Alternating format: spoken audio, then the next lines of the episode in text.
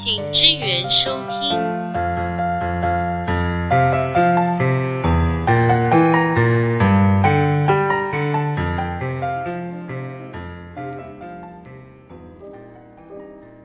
欢迎回到请支援收听，我是 W。这一集呢，我还是一样会以我自己的短板录一个节目。上一次呢，其实播出的时候呢，很多听众都觉得这样子的短板内容是还不错的，因为他可以在他可能在打扫的时候或者洗碗的时候，他就可以轻松的听完一集的节目。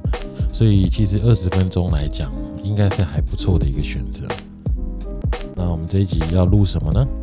上一次的呢，其实我们是在讲说创业前的一些大小事，那还有你必须具备的一些事情。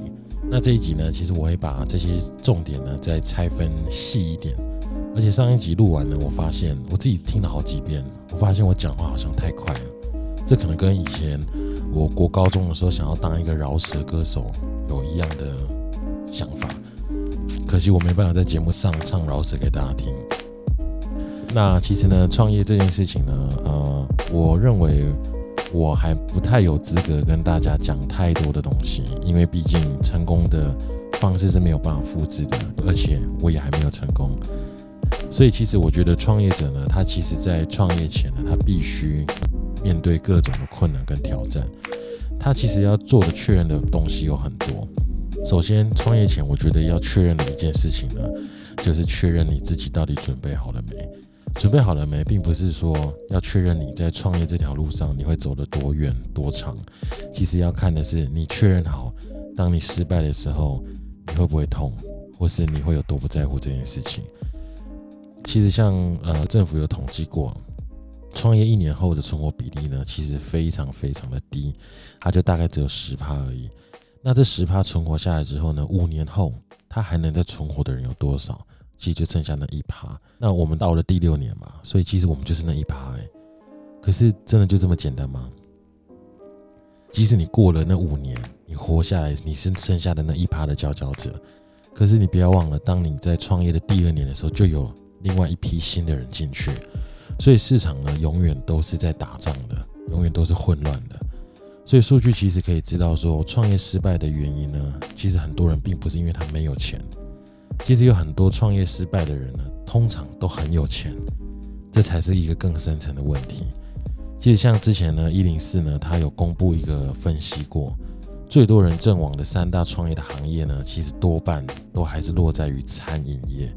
餐饮业呢，里面包含了什么？大家最喜欢的鸡排店、咸酥鸡店，跟现在遍地开花的手摇饮料店，还有年轻人最喜欢的咖啡店。这几个比例呢，其实它占了大概快三成哦，然后再来呢，它才有分到所谓的餐馆，餐馆就是所谓的餐厅啊、热炒啊、火锅店等等，这个占比呢，其实阵亡率呢大概是十五趴，服饰业有十三趴，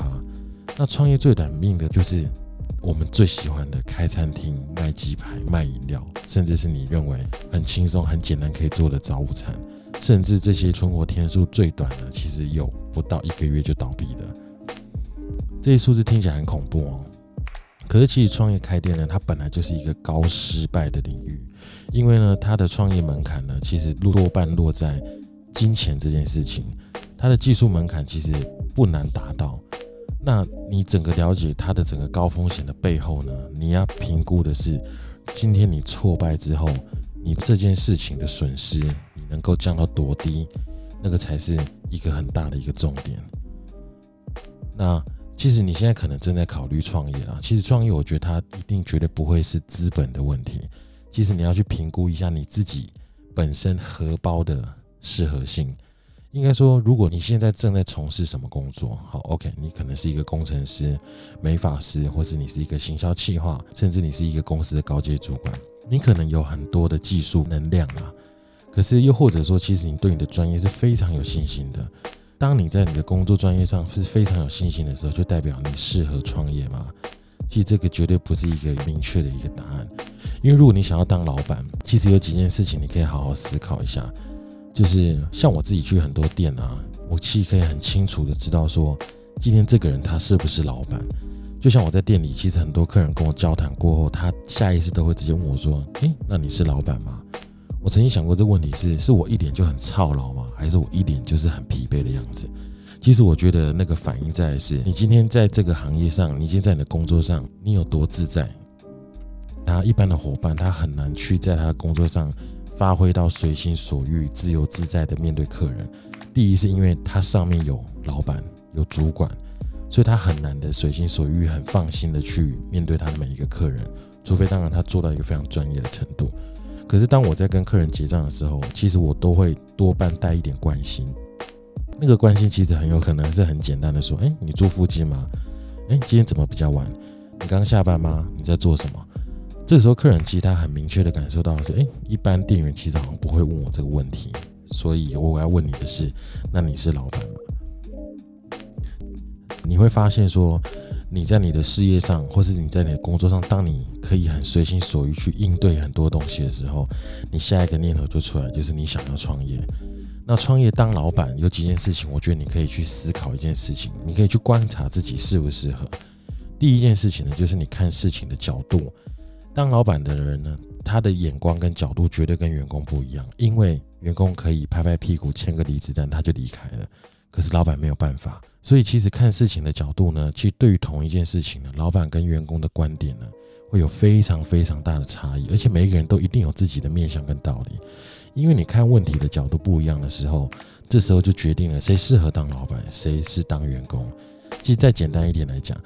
上班的过程呢，其实它浅显易懂，是它其实就是一个被管理的工作。创业的人呢，他其实很明确，就是我就要管理他人，我就要管理我的员工。我其实自己都会有一个很很不希望做到的事情，是我不希望我不喜欢管理员工，因为我自己在我的职场上，我是很讨厌被管理的，因为我认为我是一个很自动自发，我是不需要被管理的人，所以其实我在工作的这十几年经验中，我发现我很少被管理，我可能只有被压榨过。因为其实我觉得被管理这件事情，是你自己对你的工作态度的标准放到什么样的高度跟程度的时候，就会决定你的主管跟老板他要管理你多辛苦多少。所以呢，其实第二件事情呢，就是如果你今天评估完你自己，你觉得你的观点的确是很像是一个管理者的角度，或是甚至是一个创业家的角度的时候，好，那你第二个问题就来了。对于你自己的评估呢，其实是其实大家都讲说，当老板他必须是一个通才，通才就是他必须什么样的事情他都必须要会，他不一定要会精通，可是他一定都要懂。那你对于你自己评估的时候，你会发现，好，今天我想要做一个事业，第一，我不知道设计怎么做；第二，我不知道餐要怎么煮，我不知道这个要怎么弄。可是我可能对于这些内容里面，我有一两个是非常在行的，我是非常厉害的。甚至是我身边有朋友是可以帮我达到这件事情的时候，那自己这些朋友就是你所谓的创业的资源，那这个就是可以好好运用的。那如果你对于你自己的评估，你会发现你自己的能力是不足的，你想要让自己具备老板的基本素质跟专业知识的时候，那你就必须要去精进自己的经验跟你的业务关系，因为你要从你的本质完成你是一个从在外面上班的人到老板的一个很大的一个转变。那再来第三点呢，就是你必须一定要对于市场这件事情，你要非常的敏锐度。对于市场的敏锐度，其实在于每个生活的区域来讲，他看到的面相跟东西都不一样。我举个例子好了，像我们在花莲，人家都说花莲是偏乡，偏乡是部落，是是离岛，甚至是花莲国。我认同，其实他在资讯的传递上呢，的确是比较慢的。可是这时候很多听众会想，现在网络这么发达，为什么资讯还会有落后的这件事情？其实不应该讲资讯落后，应该会讲说它会有一点时间差的问题。因为像很多东西在北部流行完之后，以前我们的观念都是说，在北部一定是最先发生、最流行的事情，这时候才会传到其他，例如说像台中啊、高雄啊、台南这些东西。那当这些地方已经玩到烂了，他的经验已经非常的纯熟的时候，这东西才会落到再来的其他的城市，例如说像花莲啊、台东啊、云林这些地方。可是这个嗅觉呢？如果你今天在于网络的世界上，或是在于报章杂志，或甚至是你没有常常离开过你所居住的地方的时候，其实会很难发现到底外县市都在流行什么，到底现在正在流行什么。有时候，如果你能做到的是，你能提前嗅到那个商机的时候，那更是一个很棒的机会。我这边举一个很奇怪的例子，当初呢，其实在我很多年前去过日本的时候，我吃过日本的舒芙蕾，吃完之后我就觉得，哇靠，这个东西太棒，这在台湾一定会爆。那回到台湾之后呢，我就一直在找这样子的东西，可是我没有经验。那时候我店已经开了，我觉得我卖这个东西我一定会红。可当我拖来拖去一个月、两个月、三个月、半年之后呢，我发现哎有人卖了，然后这个东西开始就一窝蜂的噼里啪啦下去。可那时候我觉得，哎，花莲既然它的时间差会比较多一点，那是不是我还是来得及做这件事情？我就上网找了设备来进来做。然后后来这个东西拖了一整年的时间，我都没有上市过。舒芙蕾在我们店里是没有卖过的，可是我已经试了好几次。后来呢，其实可想而知，因为我自己的速度不够快，所以这个东西呢就没了。设备我也卖了。所以其实有时候你商业的嗅觉呢，顾客是一个最好的老师。为什么呢？因为顾客常常会问：哎，你们店里怎么没有卖什么？你们店里怎么没有什么？为什么都是只有这些东西？可是有时候顾客的话呢，你还是听听就好。像我在很常在我们第一间店的时候，俏宇宙有限公司的时候，我们很常被问说，为什么你们店没有卖意大利面？可是我是一个很反骨个性的人，我就觉得大家都问我为什么不卖意大利面，老子就偏不卖。可是事实证明，当你今天有意大利面的时候，其实客人他的认知只是他是转换一个地方去吃这样的东西，除非你的意大利面做到花莲地表最强。顾客绝对会给你他最直接的需求。我后来一样没有卖这件事情，可是我卖了，你可以直接来，我帮你煮好了火锅，听起来是很好听。即食火锅这件事情，其实再说的普遍一点，我们就是有装潢版的三妈臭臭锅。好，那第四点，第四点呢，就是你的个性呢，你的性格呢，其实创业家呢多半比较稳扎稳打的话，他的性格一定该要比较务实一点。务实一点的意思就是说呢。你的所谓见多识广，或者是你面对过很多的人群，你有办法处理很多人跟人之间相处的一些问题的时候，你的决策度呢，用你的理智去去处理这件事情的时候，你的胜算可能会比较高。创业家呢，最怕的就是感情用事，因为感情用事呢，通常会坏了一个决策黄金时间点。而且呢，创业家呢，他应该要非常的铁石心肠。铁石心肠不是对员工或对顾客。应该是说，当你遇到很多的大问题的时候，你是可以解决的，所以你也不用太玻璃心。如果今天你是一个很容易脆弱、很玻璃心的人，那你真的不要创业。我其实接下来在下礼拜，我会在那个花莲的青年发展中心会讲一堂课。那我本来今天想讲一些梗的，那我还是带到一下好了。就像那个特斯拉创办人伊隆马斯克呢，他有人就问过他说：“你今天成为世界首富，你的公司这么大，你有没有想要给这些创业家一些什么鼓励的话？”他回了一句我觉得非常非常棒的话，他就说：“如果创业这条路上你是需要被鼓励的，那我只能跟你说，那你不要创业。”这个很务实吧？OK，好，再来。其实当老板呢，他必须要一件事情是一定非常非常重要，叫做执行力。很多人都说我们的店它可以很灵活的去应对的时候，其实因为我们的团队非常有执行力。执行力要怎么做？其实营收会反映这件事情。如果今天你做的这些执行力很灵活的应变的时候，当你的营收是成长的，甚至是你没有下滑的状况下，这个就会 push 你去做一个更多的执行度。像台积电创办人张忠谋他就讲过说，策略定的正确呢，其实只能保证你有六十趴的成功机会。剩下的四十趴是什么？就是所谓的执行力。那其实，在企业的经营上呢，不管你是呃获利啊、市场占有啊、成长什么，这些其实都是你必须要定定一个目标，你要有策略、有战略的去执行。当你有去执行这件事情的时候，就是你的执行力。其实这个就跟你在观察市场的动向是一样的。所以，其实创业的这几个要点呢，是我觉得是非常重要的一件事情。那很多人在讲赌博跟冒险，跟你去出卖自己的灵魂去赌一件事情的差别在哪？其实我觉得赌博跟冒险呢是一样的东西，而且我刚刚前面讲的那五项呢，并不是说如果你都具备，你创业就一定成功。其实就像我一开始讲的，创业这件事情呢，它的成功模式是绝对没有办法复制的，可是绝对是你可以学习的。如果今天成功的经验是可以复制的话，那人人都是大富翁了，因为这些经营非常厉害的企业家，他甚至都出过书，甚至开过很多的讲堂。那你听了，你也学了，那你怎么不会成功呢？这时候我们就开始会怪东怪西啊，因为我没有一个富爸爸，因为我怎么样怎么样，可这都只是借口而已。其实我觉得创业家呢，通常都会落入一个陷阱，叫做你太浪漫，身心浪漫，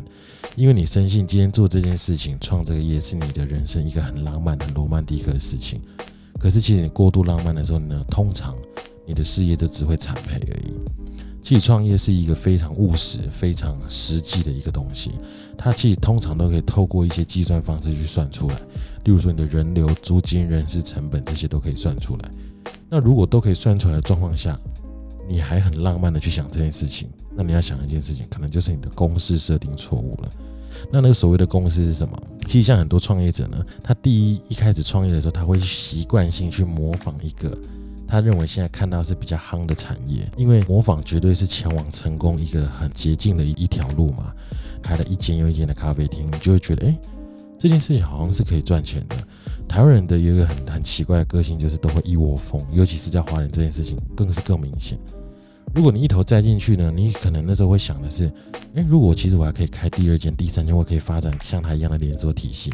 可这时候你有去解释过你的体质，跟你有去理解过它当中的细节吗？像我当初认为开连锁店应该不是什么难事，因为你可以把这一间店的成功模式复制到第二间、第三间、第四间。可是你却忘了地点所带来的问题，跟你的量化一间到五间这中间，你的备料、你的经营成本它的差异在哪？所以当我思考完之后，我发现在我短期内要去做所谓的连锁加盟事业是有点困难的，所以我就放慢脚步继续做我现在做的事情。其实很多人他像很多年轻人都会想说。我觉得开咖啡店很棒啊，我又不用洗一些油腻的东西，我也不用吸很多的油烟，我就可以很轻轻松松的在那边帅帅的冲一杯咖啡给我的客人喝，没有错。可是开咖啡店的前置到底要多少钱？你开咖啡店的特色跟别人在哪？我其实很曾经直接跟一个年轻人讲过，说他跟我讲说他一杯咖啡每次他压低在五十块钱以下，因为他觉得他必须这么便宜，他才可以吃到抢到 seven 的客人。我跟他讲说，如果你的对手是 Seven，那你真的不要开了，因为这个是完全不同层级的东西。我相信很多人买 Seven 的咖啡或是超商的咖啡，可能百分之九十九点八吧，都是为了方便，而不是为了好喝。方便这件事情呢，它就会反映在售价上，因为方便，所以它应该要便宜。那它不好喝是理所当然的。这时候很多创业家就会想说，不对啊，那如果我今天可以做一个方便又便宜又好喝的咖啡的时候，那我就赢 seven 啊！对，全天下如果大家都跟你一样的想法，人人都是大富翁。我在内湖那边上班的时候，我们那附近有一间咖啡店，我觉得它咖啡非常好喝，它店名很特别，叫丑小鸭。中午的时候我们都去喝，经过也都会买，它的速度也非常的快。那我其实在网络上话有看过的这个丑小鸭咖啡，他们在训练咖啡师的时候，他们的成本是怎么算的？其实一般的咖啡师他在练习的过程中，他光是练打奶泡这件事情，他一天可能要耗掉五瓶到六瓶的牛奶，那个牛奶是不是家用的？它可能是三到四公升的，所以他一天要耗掉可能二十几瓶家用鲜奶的容量，就是二十几公升，这个成本其实是蛮惊人的。你以以一瓶鲜奶以一百块来算好了，那二十瓶它可能就是两千块，当然它营业的成本会不一样。他其实在做。呃，整个咖啡训练的时候呢，他花了三年时间在台湾跑透透每一间咖啡店，他一直在找他如果要进入市场的时候呢，他他的利基点在哪？所以他中间呢，他做了非常非常多的事情，他其实就只需要做一件事情，叫做他要成立一套标准，就是如果器材这件事情呢不依赖顶级的咖啡豆，如果照系统化的步骤，他可以去反复的练习、实验、调整，是不是一样可以冲出一杯好咖啡？他教很多的人去找出一些咖啡的问题。如果你想开咖啡店，那我问你，你对咖啡的认识有多少？其实很多人他在创业的过程中，他的意识都是非常的浪漫、非常的理想，他想的都是很表象跟梦想的东西，可他永远没有想到的是，他背后有多么残酷的现实。其实像创业这件事情呢，我觉得它是一个很长期、很长期的抗战，它没有尽头跟终点的原因，就是因为如果今天你是三天捕鱼两天晒网，甚至两天去拢榴莲的话，那创业这件事情对你来讲，它的坚持度就会非常的低。当然，它有例外。除非今天你做的是一个你可以投入比较短的时间，你可以有比较高报酬的事情的话，那你就可以这样做。可如果你是做餐饮业、做服务业，你要去这样做的时候，相对的客人跟你接触的时间就越来越少。可是日本呢，有很多的特殊案例，是他可能一个礼拜只开一天到两天，他一天只卖三到四个小时，他就可以冲出一个极大的量，他可以用更多的时间去准备他的事情，可以让他自己在生活的步调上放得更慢。如果你也可以做到，那当然你也可以这样做。去创业呢，它其实有很大很多的面向，像如果你的产品、你的人员、你的裁员，你都必须要运用的非常非常的精准，因为去从创业的那一天开始，你就要认命，这是一定是一天呢，至少会有十二个小时以上，三百六十五天你都在做的工作。如果你连这样的工作都不愿意做的话，那你怎么谈创业呢？